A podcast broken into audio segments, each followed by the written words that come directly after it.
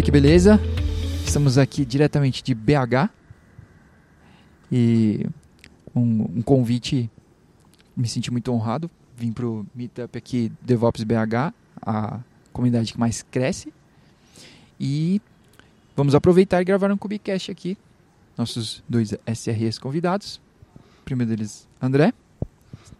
Eu sou o André Almar. É, sou SRE lá na Epprova, né? É uma startup aqui de educação, na área de educação aqui em BH, que foi comprada pela Somos Educação, né, antiga Abril Educação, que a Somos foi comprada pela Croton. Então rolou uma inception de compras aí e a gente está lá hoje, a, trabalha na área de negócio de sets de ensino superior, né. Legal. E nosso segundo convidado, Jefferson. Eu sou o Jefferson, trabalho também na Apiprova, é, entrei com, comecei como SRE, era SRE Apiprova na área de K12, que é ensino fundamental, básico até ensino médio, e com essas, a fusão, a aquisição e até chegar na Croton, então eu agora faço parte do SETS, que é ensino superior e técnico. Trabalho com o André diretamente. Legal, legal. Pô, a primeira, acho que a primeira coisa assim da gente falar sobre SRE, eh, minha pergunta é: você acha que SRE é o novo nome para o cargo de sysadmin? É o sysadmin 2.0, sei lá. Ou, ou é o nome do cargo para o que a gente não quer que nosso cargo seja DevOps? É, tem muito essa questão de DevOps não é cargo, é cultura, né? Eu concordo com isso, mas não sei se felizmente ou infelizmente, o pessoal de RH começou a colocar DevOps nos títulos, né? Uhum. DevOps Engineer, DevOps Consultant, eu já vi até DevOps Developer. Boa.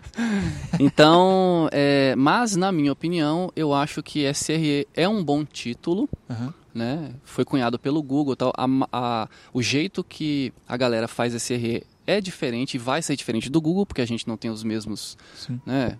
Coisas que rodam lá no Google, enfim, etc. É, mas na minha opinião é um bom título, né? E concordo com você. É, é como se fosse um sysadmin 2.0, porque, na minha opinião, aquele sysadmin lá atrás, né, o famoso raiz, Uhum. Né, tela preta, etc e tal, ela- ele tem que lidar com mais desafios no, no dia a dia de hoje, né, em 2019, século 21 que a gente está vivendo. Tem que mexer com cloud, né, seja ela Google, AWS, Microsoft, etc. É, tem que saber debugar uma aplicação para saber o que está rolando. né, tem que saber de CI/CD, entrega contínua, pipeline, configurar. Então, esse sysadmin do século 21 tem que ter um pezinho lá na programação, tem que entender, tem que saber codar, tem que ser um software engineer, tem que ser um desenvolvedor, Uhum. na minha opinião. É bem, eu compartilho bem disso daí, ah, na parte de o que, que é o DevOps, SRE. Muito ficou essa cunha aí do você ser DevOps, DevOps Engineer, que não está atrelado a um cargo, mas virou um cargo. Uhum. E o SRE bem veio da Google mesmo e tem a, todas as premissas. E o que, que eu vejo quanto o que, que é o SRE mesmo? A principal diferença é pensando como um sysadmin, o que era um sysadmin é antes o sysadmin era ficava na parte de máquinas, manutenção de máquinas, sistema operacional e zero zero foco em uma automação ou simplesmente vamos pensar a grosso modo em um if que é codar. O sysadmin que não, coda, que não codava nada. É, o sysadmin não tocava no código antes, De né? forma alguma. Se eu era um, sou um sysadmin e você é um desenvolvedor e eu pego um problema lá. Ah, não, problema da sua aplicação. Resolve aí, te vira, não faço nada. Ah, não, tem que mexer com código. E o SRE, não. Se eu encontro um problema e eu vejo que eu tenho aquela capacidade de ir a fundo e resolver aquele problema, eu mesmo pego a mão, pego o código, pego o que tem que fazer e vou resolver. Não fica de enviar o trabalho para para dev e jogar para frente a bomba, né? Boa. É, eu acho que eu, eu trabalhei bastante tempo numa empresa, numa grande empresa, e era muito, né, é lógico que faz muito tempo, mas era muito silo mesmo.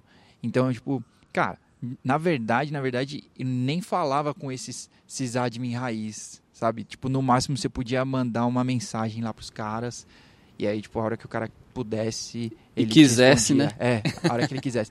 Tinha até um lance assim, cara, você tem que chegar pro cara com a sua dúvida específica, já tipo, que você já esgotou tudo. Não pode falar muito, o cara não tem muito tempo pra você, tá ligado? Enquanto que hoje, É, os intocáveis, cara. Que hoje, hoje a gente vê como isso era uma postura babaca até, Sim. de que, cara, comunidade, quer dizer então que você chegou nesse nível, você é o todo poderoso do, do Linux, né? Tipo, não, mano, eu manjo aqui do Ctrl R e eu sei todos os Não comandos. toca no meu servidor. É. Nossa, eu fiquei abismado a primeira vez que eu vi o cara. O, o Cesamin digitava muito rápido. Eu falei, não pode ser. Esse cara não digita é, tão mais rápido do que eu. Be- Beleza, eu, eu não digito muito rápido, mas não pode ser. É impossível que ele digite tão rápido assim, que ele saiba tudo de cabeça. E aí eu descobri o Ctrl R. Foi, no, foi quando eu descobri o Ctrl R. Falei, ah, agora eu entendi como é que você sabe tudo de cabeça. Contra R salvando vidas. né? É, cara. Ah. E, mas eu acho que a, a feature que o, que o sysadmin tem, se ele não adicionou ainda, ele tem que adicionar, é comunidade, é, é falar com as pessoas, né? Porque antes a gente tinha aquele lance que, tipo, não, não, deixa o cara lá que as coisas vão saindo, né? E, tipo, hoje não é mais isso. Hoje, cara, tem tanta coisa pra gente aprender, tanta coisa pra gente saber que ninguém sabe tudo. Então, é comunidade, tem que ser a galera e tem que ser o time e tudo mais. Não tem essa do, não, esse aqui é o champion e, tipo, deixa tudo nas costas dele que ele faz. É, e DevOps é muito isso, né? Tem muita questão de cultura, e a cultura no sentido de compartilhar informação, né? Não formar silos. Uhum. É, não significa que o sysadmin vai resolver um problema até essa fronteira aqui, dessa fronteira para cá ele não mete a mão porque é do dev ou é de outra área, ou é do QA, o que seja. Mas não, é juntar é, o time inteiro, a equipe inteira, o squad inteiro, né, a tribo lá inteiro, seja qual fosse o modelo que você está trabalhando hoje, e resolver aquele problema. É fazer justamente essa questão que você falou de comunidade, né, de compartilhar informação, ensinar um ao outro e querer ajudar e resolver, todo mundo junto resolver aquele problema. Da hora. Você acha. é, vocês dois falaram sobre codar, né? E é o SRE que coda e tudo mais.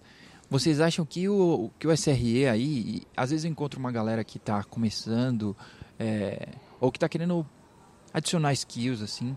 Então, é, eu acho que Python é a primeira coisa, assim, né? Uhum. Mas o que vocês acham, além de, além de Python? Para quem veio de sysadmin, porque eu vejo muito SRE que o cara era dev Sim. e o cara foi migrando para aprendendo skills de sysadmin. Uhum. Mas o cara que é sysadmin, ele, ele tem uma outra curva, né?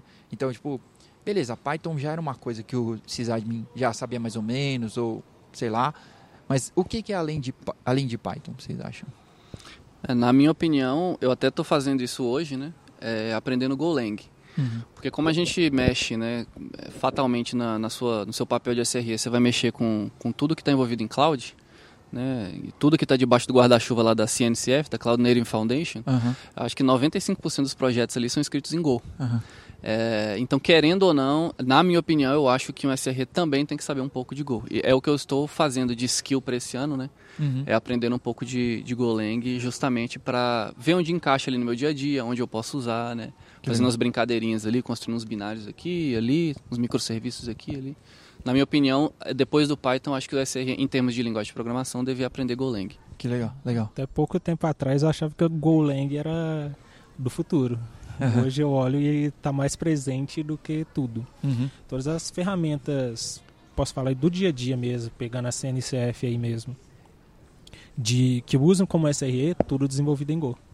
E assim, eu comecei minha carreira aí na computação com suporte, então daí eu fui trilhando para ser um sysadmin, Uhum. trabalhei com network, então total era só somente sysadmin, mas eu nunca consegui ser um sysadmin que tipo só fazia o trabalho de sysadmin ali, pegava um servidor, fazia a instalação, eu sempre queria estar olhando o código. E era uma coisa que eu não encontrava com o pessoal que trabalhava comigo e até mesmo da comunidade sysadmin mesmo, que é bem era um pouco fechada. Aham. Você ia ver, você falava com um cara de código, ah, o que, que você pensa de tipo, a gente fazer um shell script ou um, seja com Python, automatizar uma tarefa aqui, alguma coisa. Ah, mas tem que codar, não, codar não. Eu não fiz, saí da faculdade dessa área de programação exatamente para não ter que codar, não quero fazer Odeio código. programação. Desenvolvedor fica naquela sala de lá. Aham, é sempre aham. isso. E sempre gostando, sempre gostei de ter esse contato com o desenvolvimento. Trabalhei com, em fábricas de software, então sempre tive contato com desenvolvedores. E cada vez que eu trabalhava e ia para uma empresa onde que tinha um grupo de desenvolvedores, eu me sentia meio no meio termo, onde que eu conseguia conversar bem e entender os problemas do desenvolvedor Uhum. e também saber quais que são as dores de um sysadmin. Era você chegar ali no meio termo do que, que cada um sente, quais são os problemas de cada um. Legal, legal. Que da hora. Então quer dizer que os desenvolvedores não são esses esses inimigos, né, cara? Não, não pode ser, Não né? tem como. Mesmo todo mundo pelo mesmo objetivo, né? Legal. É, e o que vocês acham sobre sobre uma galera que adora reinventar a roda? Sabe? Tipo, já existem ferramentas, é, mas ah não, cara, eu vou fazer aqui. Eu acho que não. Vou fazer a minha, né? É, vamos, vamos fazer aqui a nossa versão, sabe? Que de repente era, o cara precisava, mano, mudar um beat no negócio. Não, não, não contempla o que a gente precisa aqui. Ó, na minha opinião, eu sou, eu não gosto de reinventar a roda, né? Tem um, um ditado antigo que fala que desenvolvedor, o pessoal da área de TI é meio preguiçoso e quer os negócios o mais pronto possível, o mais fácil possível, né? Uhum. É, eu sou meio dessa linha aí. Eu acho que se tem uma coisa pronta e a me atende, eu tenho que usar aquilo ali. Eu estava até ouvindo o podcast de vocês passado sobre Kubernetes gerenciado, Uhum, né? Eu nunca ia considerar manter meu próprio cluster de Kubernetes, por exemplo uhum, né? Eu sempre ia usar uma, uma, um Kubernetes lá na nuvem, no GKE, por exemplo, um AKS, esse tipo de coisa, né? Na questão de desenvolvimento, eu também acho a mesma coisa. A não ser que é uma coisa muito específica ali, mas nos dias de hoje é muito difícil você ter algo que não esteja pronto já. uhum. Então, se você puder, é, como tudo, quase tudo hoje no mundo cloud é open source, se você puder pegar aquilo ah, e parametrizar ou otimizar para o seu uso ali, o melhor dos mundos está tá na Uhum. sua mão. Uhum. Colaboração, é exatamente isso. Esse- principalmente esse toque do open source aí. É, acho muito melhor, a não ser quando é uma situação bem específica, você conseguir pegar uma ferramenta, colaborar com ela. Ah, se tem uma necessidade que você não tem, que, você, que a ferramenta lá, que é open, não tem, tenta fazer, ver se você adiciona essa feature, abre um PR. Talvez outra pessoa tenha o mesmo problema, Uhum. Uhum. e assim, ela não resolveu, você, você já tem a solução para aquilo, abriu seu PR, resolveu o problema e você está ajudando outra pessoa que vai, às vezes, resolver um problema de outra pessoa baseado no que você mesmo É. acabou de fazer. Da então só É. cresce. É, o verdade, seu verdade. problema não é exclusivo seu, né? Sim. Sim. Não, em vez de começar do zero ali, de repente você pode, cara, adiciona sua feature naquela ferramenta que ela não faz tudo o que você precisava e aí colabora com a comunidade Sim. também, né? Sim. você resolve seu problema e amanhã podem, tipo, melhorar ainda mais a ferramenta, resolverem seu, seu problema do futuro, né? Isso aí. Da hora. Da hora, senhores. E o que vocês acham sobre é, a influência que a gente tem sobre os, sobre os desenvolvedores, né? A gente tem visto muitos times... é, a gente tem visto mesmo aquele lance do, do Spotify, sabe? De squads, de times é, completos ali tudo. E o que vocês acham sobre a influência que a gente tem e uma, umas formas assim da gente poder é, influenciar bem esses desenvolvedores, né? Que cada vez mais a gente vê uma galerinha tipo bem nova que de repente nem tem uma experiência a mais que a gente pode de repente passar para ele uma visão de tipo cara Java não dá mais. É, sei lá, entendeu? Dá uma dica pro cara e fala, olha, que tal você fazer esse microserviço aqui em Go? E aí dá um toque ou, cara, olha, olha a performance disso aqui. Que tal você dar uma corrigida, sei lá. É, eu acho que é, é muito difícil hoje você ter um SRE, um DevOps júnior. Porque eu acho que essa pessoa ela tem que ter uma bagagem grande já né, para assumir um papel desse. Então, eu acho que nós, como, como SREs, como DevOps, Engineers, o que for que seja o seu cargo, eu acho que a gente tem que ter esse papel também de, de, de liderar pelo exemplo, né? Sempre estar estudando coisas novas, testando coisas novas, é, vendo se aquilo ali se encaixa no nosso dia a dia. Não estudar por estudar, né? mas ver aonde determinada tecnologia se encaixa ali no nosso dia a dia, no nosso trabalho e realmente prover valor à empresa que a gente está prestando serviço, ao cliente, etc. E no caso de ajudar esses devs novos, a gente tendo esse nosso estudo, etc. e tal, a gente pode meio que guiar eles pelo, pelo caminho, né? É, tem muito dev também, que é, o Jefferson falou mais cedo aí que o sysadmin não queria programar, não queria codar, mas tem muito dev também que não quer mexer com a parte de ops, né? Ah, não, isso é infra, eu não gosto, tal, tal, tal. Eu acho que é nosso papel mostrar para ele, olha, é, não é mais daquele jeito de antigamente, né? Você não tem que entrar num data center gelado com três capuz aqui para você não morrer de frio e espetar um HD lá numa Blade, etc. Não. Tem API. Tem, API. E API você é programador, então você. Ah, ô, oh, cara, que interessante. Então eu acho que essa, esse papel de abrir a mente, é, a gente pode atuar muito nisso aí. Que infraestrutura agora é, software, né? Não tem pra onde fugir. Vamos colaborar. Da hora.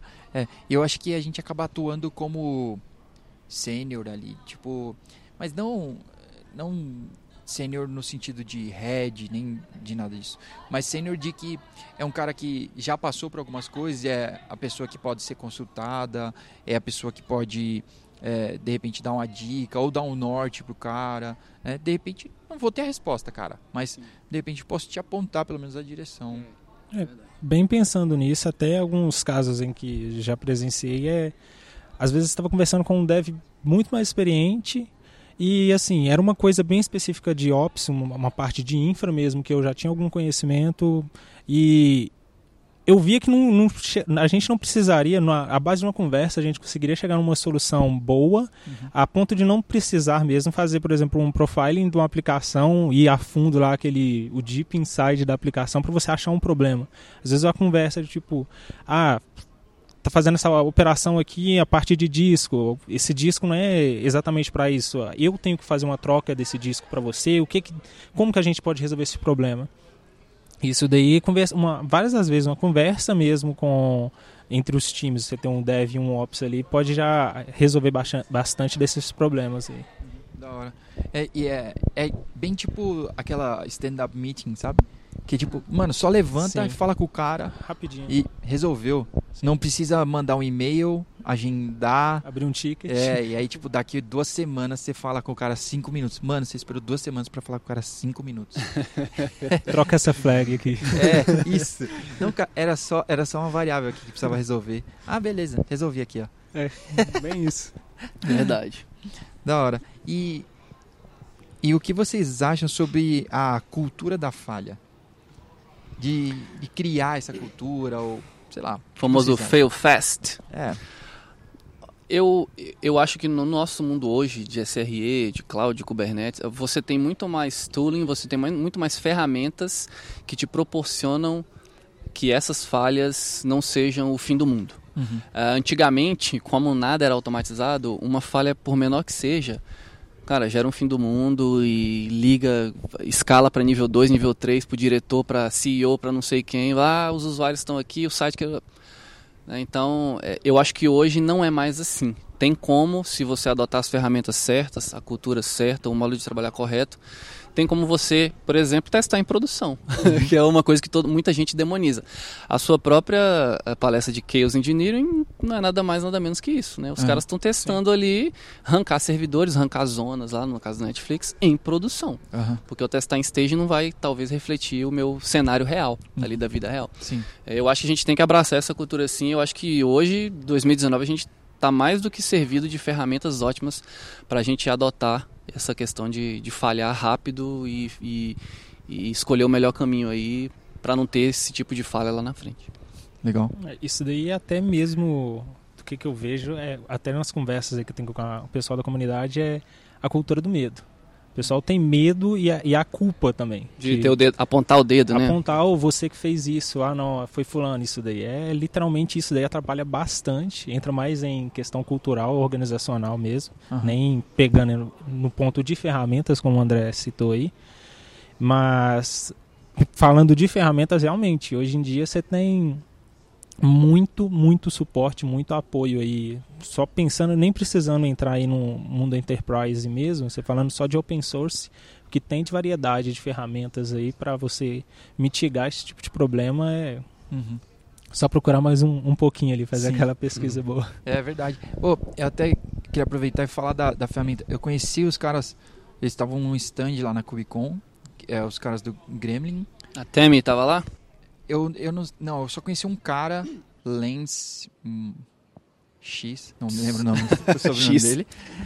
Mas, cara, foi muito legal porque os caras são uma startup mesmo, assim. Eles estão se provando ainda. O produto nem tá tão top assim, mas eles estão é, estão seguindo e eu acho que tem tudo pra ser muito legal. É, e aí, tipo, os caras têm um canal no Slack só de Chaos Engineering, que a galera fica discutindo sobre Chaos Engineering, e eles também. E aí, tipo, eles estão lá, participam mesmo disso, e você pode ir lá trocar uma ideia com os caras, eles têm bastante conteúdo sobre isso. Mas, E a. E, cara, eu falei com ele, eu falei, cara, pô, queria fazer uma. Queria fazer uma demo, queria de repente usar a ferramenta de vocês. Ele falou, cara, tá aqui, ó, acessa aqui, você pode fazer a demo lá. E foi, foi top. Então, tipo, a galera tá mesmo aberta a poder compartilhar, a poder tirar dúvida.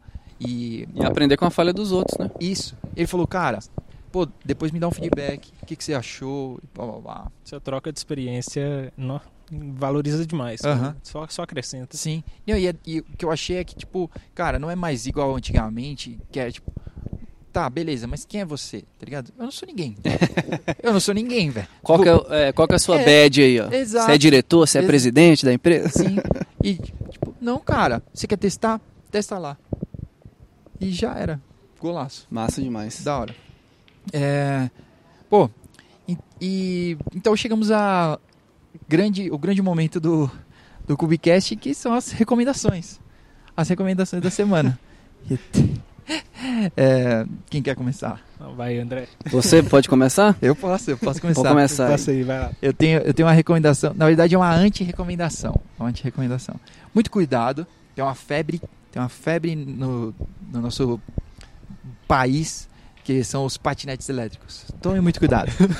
Eu Com um, quedas? aci- eu sofri um acidente recentemente e eu quebrei uma costela. Toma cuidado. Parece que suas costelas não fazem nada por você, até que você quebre uma.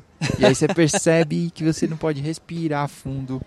Então, toma cuidado. Aí, ó. Tá aí minha recomendação e minha anti-recomendação. Mas. É, a Yellow chegou aqui em BH por agora, né? Acabou de chegar. Vamos ver muitas quedas É ainda. isso aí. A minha recomendação é um livro. Ah, eu venho dando desde o ano passado em alguns eventos, meetups e tal, aqui em BH, em região, ah, uma palestra sobre Cloud Native Infrastructure, né? Infraestrutura Cloud Native. E eu quero recomendar um livro que tem o mesmo tema. Eu baseei minha palestra nesse livro. O livro chama Cloud Native Infrastructure. É da Cris Nova, da Reptil, que a VMware comprou. E do Justin Garrison, eu não sei de onde ele é. Se eu não me engano, Microsoft. Posso estar errado. Ah, mas é um livro muito bom. Ele é curto de ler, 130, 150 páginas. É fácil de ler. Legal. E pro sysadmin que quer se transformar no SRE, num DevOps, o que seja, é bastante importante ele absorver os conteúdos ah, desse livro, que vai falar que, que infra agora é software, que expõe APIs, alguns patterns lá, por exemplo, que o Kubernetes usa. né? É muito legal o livro. Para quem quer explodir a mente, assim, de, de deixar aquele trabalho antigo, aquela maneira sysadmin antiga de pensar e quer pensar no, no futuro, é muito bom. Hum, legal. Vou pôr o link do livro. Massa. Pô, pensando aqui, hein? Dá pra deixar na descrição aí também? Dá pra deixar na Então descrição. vou, vou te- vou te falar pra deixar aí na descrição. Tô pensando aqui o que pode ser. difícil, hein? É o momento mais esperado e o momento mais É, difícil. cara. o momento mais difícil. É. Algum curso que você fez, É, alguma, pa- alguma palestra que você. ser de TI. É, Pode falar. Algum filme que um você filme, Qualquer coisa, cara. viu, algum canal no YouTube. Muito cuidado. Não, brincadeira, não tem filme. A gente já recomendou o canal de cabras. Cabras? Canal É, ca... umas cabras. Você vê uns vídeos de cabras. Ô, louco. É, as cabras top. A, a recomendação que tava passando na minha cabeça agora, que é a última coisa que eu tava vendo, era do. É, é de computação. Tentei fugir, mas não tá, não veio. É do. O, do, do Hightower, o Kelsey Hightower, o Kubernetes The Hardware, Uhum. que é, acho que é o parte de Kubernetes, que é o que eu mais estou vendo aí recentemente, e eu recomendo a todo mundo porque aquilo lá é fantástico. Legal. Acho que é isso aí. Você aprende a montar um cluster do zero, né? Cluster É. Kubernetes do zero. Literalmente The, the, The Hardware. Hardware. The hard way, é. Não, o hard, o hard tá no caps lock, né? Exatamente. The hard way. Não se empolguem e usem isso em produção, pelo amor de Deus. Não, não. Só para conhecer mesmo e aprender mais sobre Kubernetes. Legal, legal. Muito bom. Muito obrigado pela participação de vocês. Muito obrigado pelo convite mais uma vez, André. E a gente vai se encontrando aí nas, nas curvas do DevOps e Meetups e tudo Com mais. certeza. Obrigado a você por ter vindo aí, ao pessoal aqui da, da Max por ter apoiado a gente no Meetup. E estamos abertos aí. Quando eu for em São Paulo lá, se tiver algum Meetup de Cloud Native, Chaos Engineering, Kubernetes, eu vou entrar em contato com você e procurar aí também. Pode deixar, pode deixar. Valeu. Bom, agradeço demais aí. Valeu, hein? Falou, falou.